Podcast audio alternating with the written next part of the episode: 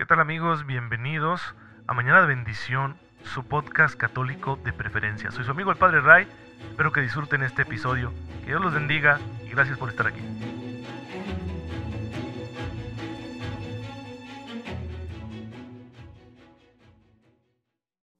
Muy buenos días queridos hermanos, bienvenidos a su podcast católico favorito, Mañana de Bendición. Soy su amigo el Padre Ray, espero en Dios que se encuentren muy pero muy bien gozando de cada cosa buena que ya Dios está poniendo en nuestras manos, de su gracia con la cual podremos vivirlo todo a la manera de Jesucristo nuestro Señor y de esa manera alcanzar la gloria del cielo. Acoger la gracia de Dios es participar en la salvación que Jesucristo ha traído al mundo entero.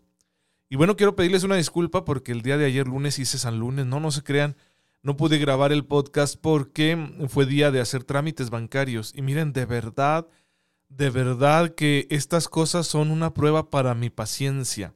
¿Cómo admiro yo a aquellas personas que ese es su día a día?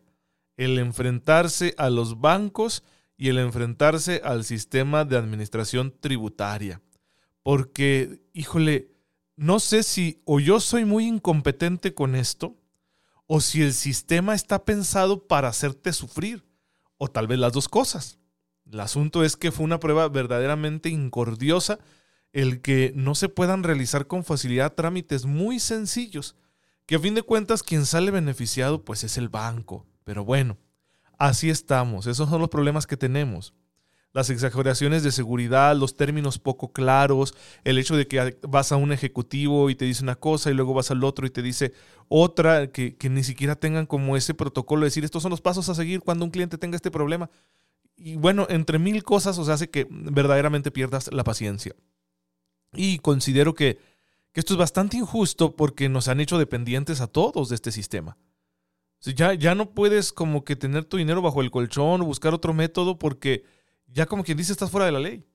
Así que para vigilarte, para vigilar tus ingresos, para que pagues tus impuestos y lo demás, pues tienes que acceder forzosamente a este sistema. Ok, está bien, sí, pero pues háganlo más eficiente. Pero bueno, esa es mi opinión personal y esa fue la razón por la cual el día de ayer su servidor no pudo grabar el podcast que ustedes se quedaron esperando con tantas ganas.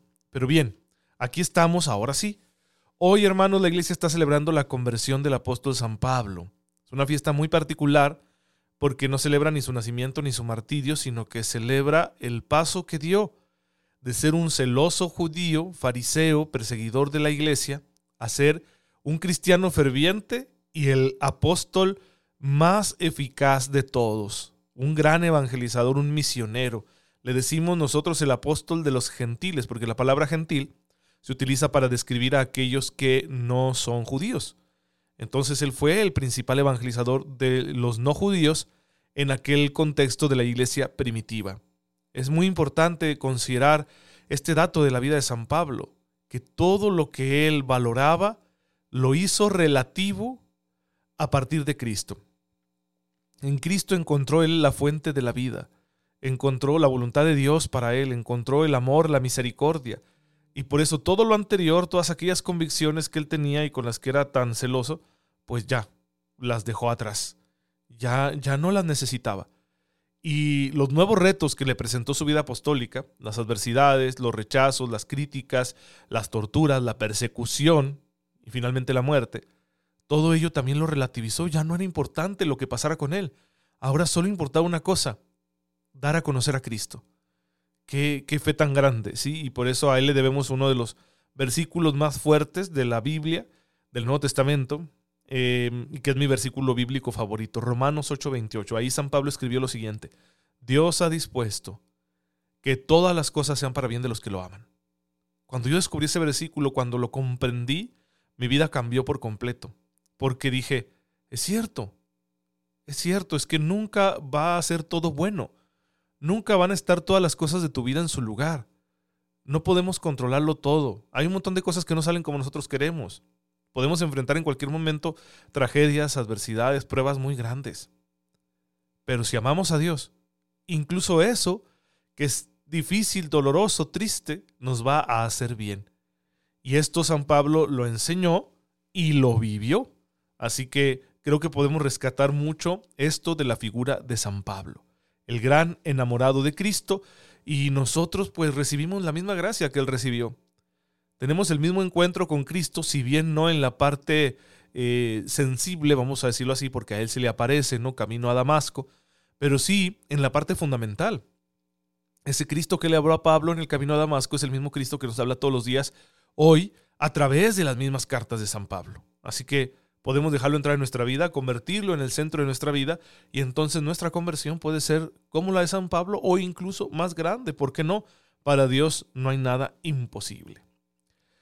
Bueno, nosotros seguimos hablando aquí en Mañana de Bendición de que hay que conocer a Cristo para poder amarlo, porque nadie ama lo que no conoce.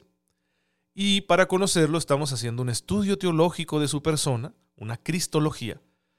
Para que esta cristología esté completa, pues tenemos que hacer un recorrido histórico de cómo ha sido la vida de la iglesia. Porque en ese transcurrir del tiempo eh, de la iglesia, la iglesia misma, bajo la acción del Espíritu Santo, va profundizando en aquellas verdades que recibió del Señor y de los apóstoles. Y entonces, en esa profundización, pues nos dice cosas del Señor cada vez más claras. No es que nos estemos inventando a Cristo continuamente, es que comprendemos cada vez mejor lo que nos enseñó. Esa es la teología, la teología es algo vivo porque la iglesia es algo vivo. Así que por eso tenemos que ubicarnos en la historia de la iglesia y estamos estudiando ya esta segunda gran época de la iglesia que es la Edad Media. Estamos conociendo a la iglesia medieval. En el último episodio yo les hablaba de la poderosa influencia que ejercieron las órdenes religiosas en la espiritualidad de todo el pueblo católico en la Edad Media. Y vamos a seguir con ese tema. Vamos a hablar ahora de la influencia de distintas órdenes nuevas, porque las antiguas, claro que se reformaron, se renovaron y tuvieron mucha influencia, las antiguas órdenes son principalmente órdenes monásticas y hablamos de ellos, hablamos de los benedictinos y sus distintas reformas, ¿sí? que los camaldulenses, que los cistercienses, los cluniacenses, hablamos un poquito de fundaciones como las de San Bruno, es la Cartuja, o también estuvimos hablando de eh, los canónigos regulares, ¿sí? Por ejemplo los premonstratenses, una orden de canónigos regulares fundada por San Norberto en la Francia de aquel entonces. Pero además hay otras órdenes. Vamos a hablar de algunas órdenes religiosas que se fundan con distintas finalidades. Por ejemplo, se introdujeron en la vida de la Iglesia algunas comunidades religiosas y asociaciones piadosas. La mayor parte de ellas desarrollaron durante algún tiempo sus funciones para luego desaparecer o cambiar su identidad. Así pasó con muchas. Así se fundaron diversas sociedades para el cuidado de los enfermos, como los llamados Hermanos Hospitalarios de San Antonio, fundados en el 1095, y con la misma finalidad, los Hospitalarios del Espíritu Santo, fundados en el 1180. Estas órdenes religiosas ya no existen. Se fundaron en aquel entonces con una finalidad muy importante, hacer un apostolado social, en este caso, hacerse cargo de los enfermos. Los Trinitarios, la Orden de la Santísima Trinidad, en cambio, fue instituida hacia el año 1198 para buscar la redención de los esclavos, es decir, para rescatar a los cristianos que caían en manos de los musulmanes, para sacarlos del cautiverio. Y tenían varias estrategias los trinitarios, así como otra orden eh, también afín que se fundaría después, los mercedarios. Tenían esta, estas estrategias para rescatar a los cristianos. Primero, hacían penitencia, ¿sí? para que Dios los escuchara. Luego, juntaban dinero y pagaban, ¿sí? si por ejemplo tú tenías un conocido que había sido capturado por los musulmanes, ellos lo localizaban, cosa que era dificilísima ¿no? con los medios de aquel entonces, pero luego lo localizaban y pagaban una suma que ellos mismos habían recolectado para que se liberara a ese cristiano cautivo. E incluso los más fervorosos de estos religiosos de la Orden de la Trinidad, de la Orden de la Merced, se ofrecían a sí mismos a cambio. Se quedaban ellos como esclavos para liberar a los cristianos que habían sido eh, capturados por los musulmanes.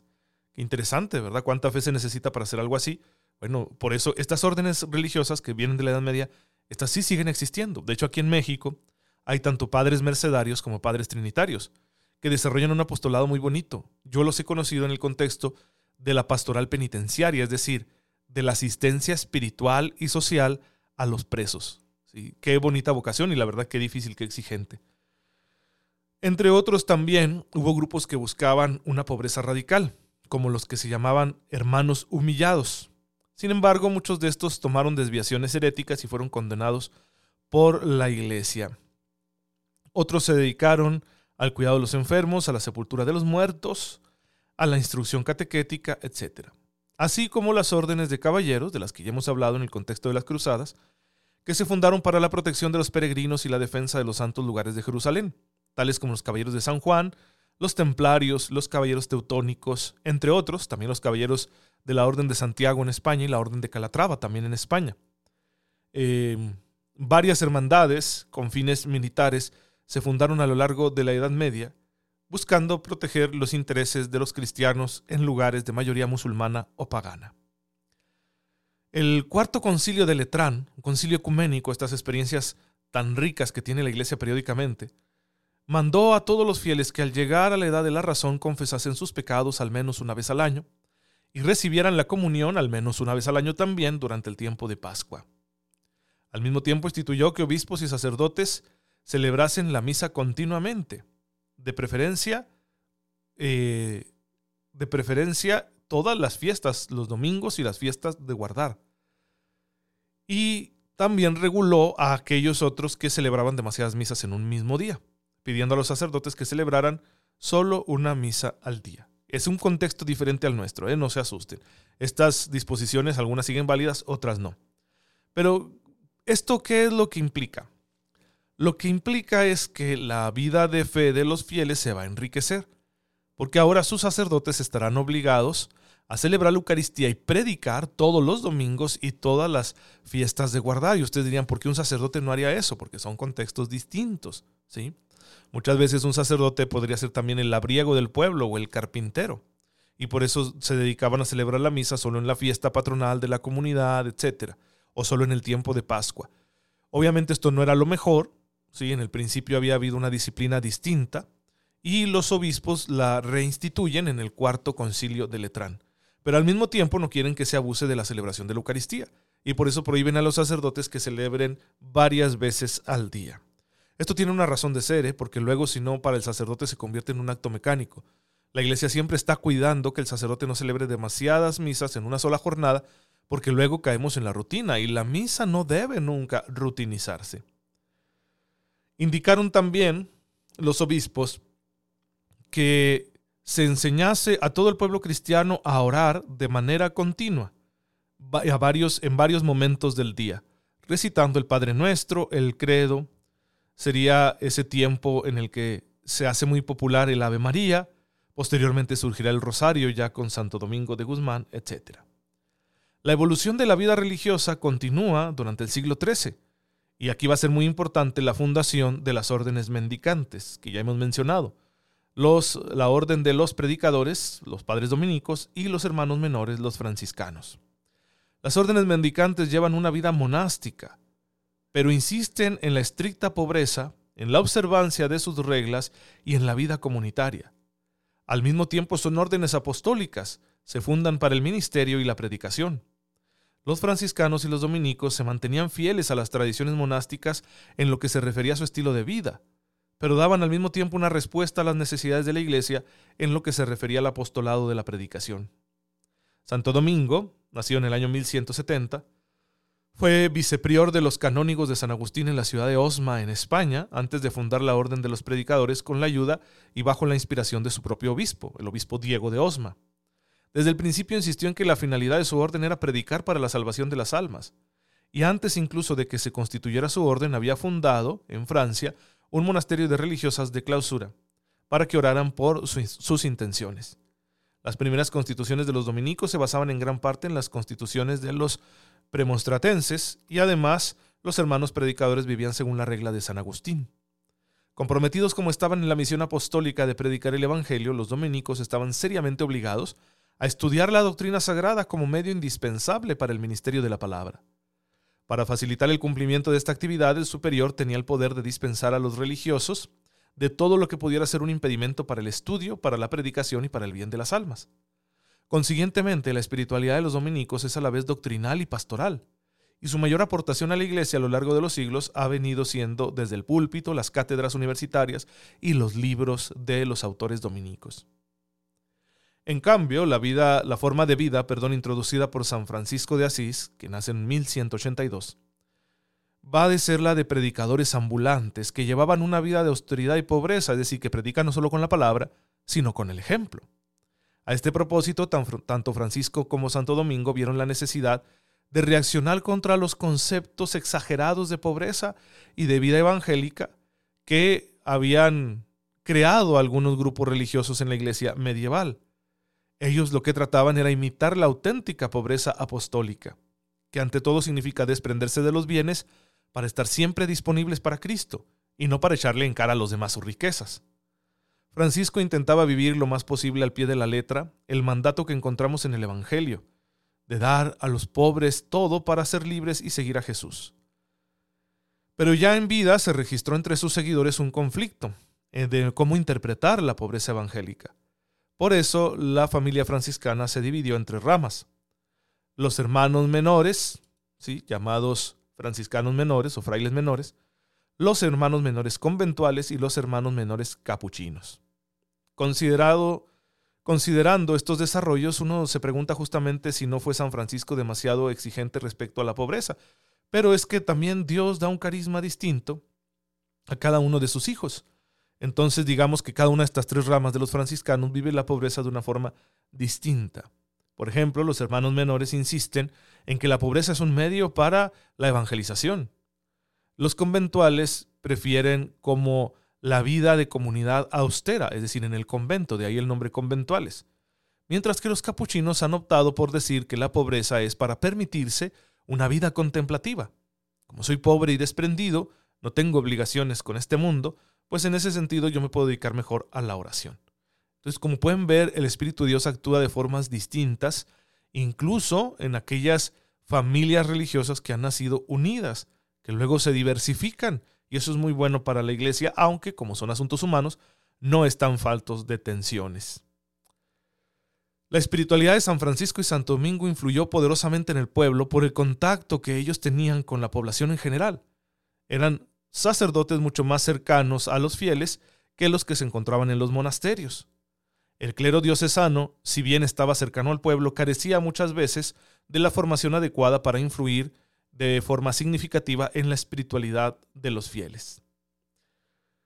Otras órdenes religiosas, también ya desaparecidas, tuvieron bastante influencia sobre el pueblo en general, sobre todo por los escritos de algunos de sus autores. Pronto empezaron a circular algunos libros en la Edad Media dedicados al pueblo llano, donde se les enseñaba el camino de la oración. Grandes místicos como el maestro Eckhart, Enrique Suso, entre otros, dieron a conocer las enseñanzas espirituales de los padres de la Iglesia. Algunos de ellos eran dominicos, otros en cambio pertenecían a congregaciones religiosas ya desaparecidas. La espiritualidad de ese entonces hunde sus raíces en las enseñanzas de San Agustín teniendo presente eh, un aspecto bastante intelectual, es decir, no se trata de una piadosidad, diríamos nosotros despectivamente, solo de sentir bonito, no, decir, decir cosas bonitas de Dios, no, sino que realmente se trataba de usar el entendimiento para luego llegar a la contemplación. Pues bien, así tenemos que la vida espiritual de los fieles católicos va creciendo, se va desarrollando, y pronto surgirán incluso nuevas formas más elaboradas, más estructuradas, sistemáticas de crecer en la vida espiritual. Les menciono tan solo una, es muy importante para la vida de la iglesia, la influencia de Juan Ruiz Broek, nacido en el año 1293 y muerto en el año 1381, que se le considera como fundador de una tendencia espiritual que se llegó a conocer como la devotio moderna en latín, ¿sí? como la nueva espiritualidad que se propagó a partir de lo que hoy son los Países Bajos, Holanda, a partir de esa región se propagó por toda la Europa católica de aquel entonces. ¿En qué consistía esta devoción moderna? En concentrarse en la imitación de Cristo. Y va a ser este contexto cuando surja una gran obra espiritual, precisamente bajo la influencia de Juan de Ruiz Broek, la obra de Tomás de Kempis, que se llama así Imitación de Cristo. Es decir, en la devoción moderna se presenta a Cristo como modelo de conducta, como alguien a quien hay que imitar Y esto va a hacer crecer mucho la vida espiritual, porque no se trata solo de hablar con Cristo, sino de ser como Él. Esto es muy interesante y empezó a llegar así para todo el pueblo sencillo, pueblo católico sencillo, una espiritualidad muy profunda que invitaba a santificarse, porque durante siglos se concentró mucho el llamado a la santidad en aquellas personas que se consagraban a Dios en la vida religiosa. Santo va a ser el monje, santo va a ser el predicador, santo va a ser el sacerdote, el obispo, la religiosa del convento. Pero el obrero, el campesino, el soldado, no, ellos no. Y es aquí cuando la imitación de Kempis, la devoción moderna, entran en juego y empiezan a decir, ¿cómo no? Cristo nos ha llamado a todos a ser santos. Ese es un paso muy importante para la espiritualidad de la iglesia. Pues bien, hermanos, con ello tenemos ya un conocimiento mejor de cómo andan las cosas en la iglesia medieval. No se pierdan los siguientes episodios porque vamos a continuar estudiando esta etapa hasta que terminemos con ella, le sigamos con las demás y entonces vamos a retomar el contenido teórico de nuestro curso de Cristología. Te damos gracias, Padre, porque no dejas de hacer avanzar a tu iglesia mediante el ejemplo de los santos, que con sus obras y sus enseñanzas nos ayudan a ser mejores seguidores de tu amado Hijo el que vive y reina por los siglos de los siglos. Amén. El Señor esté con ustedes. La bendición de Dios Todopoderoso, Padre, Hijo y Espíritu Santo, descienda sobre ustedes y los acompañe siempre. Hermanos, muchas gracias por estar en sintonía con su servidor. Oren por mí, yo lo hago por ustedes. Y nos vemos mañana, si Dios lo permite.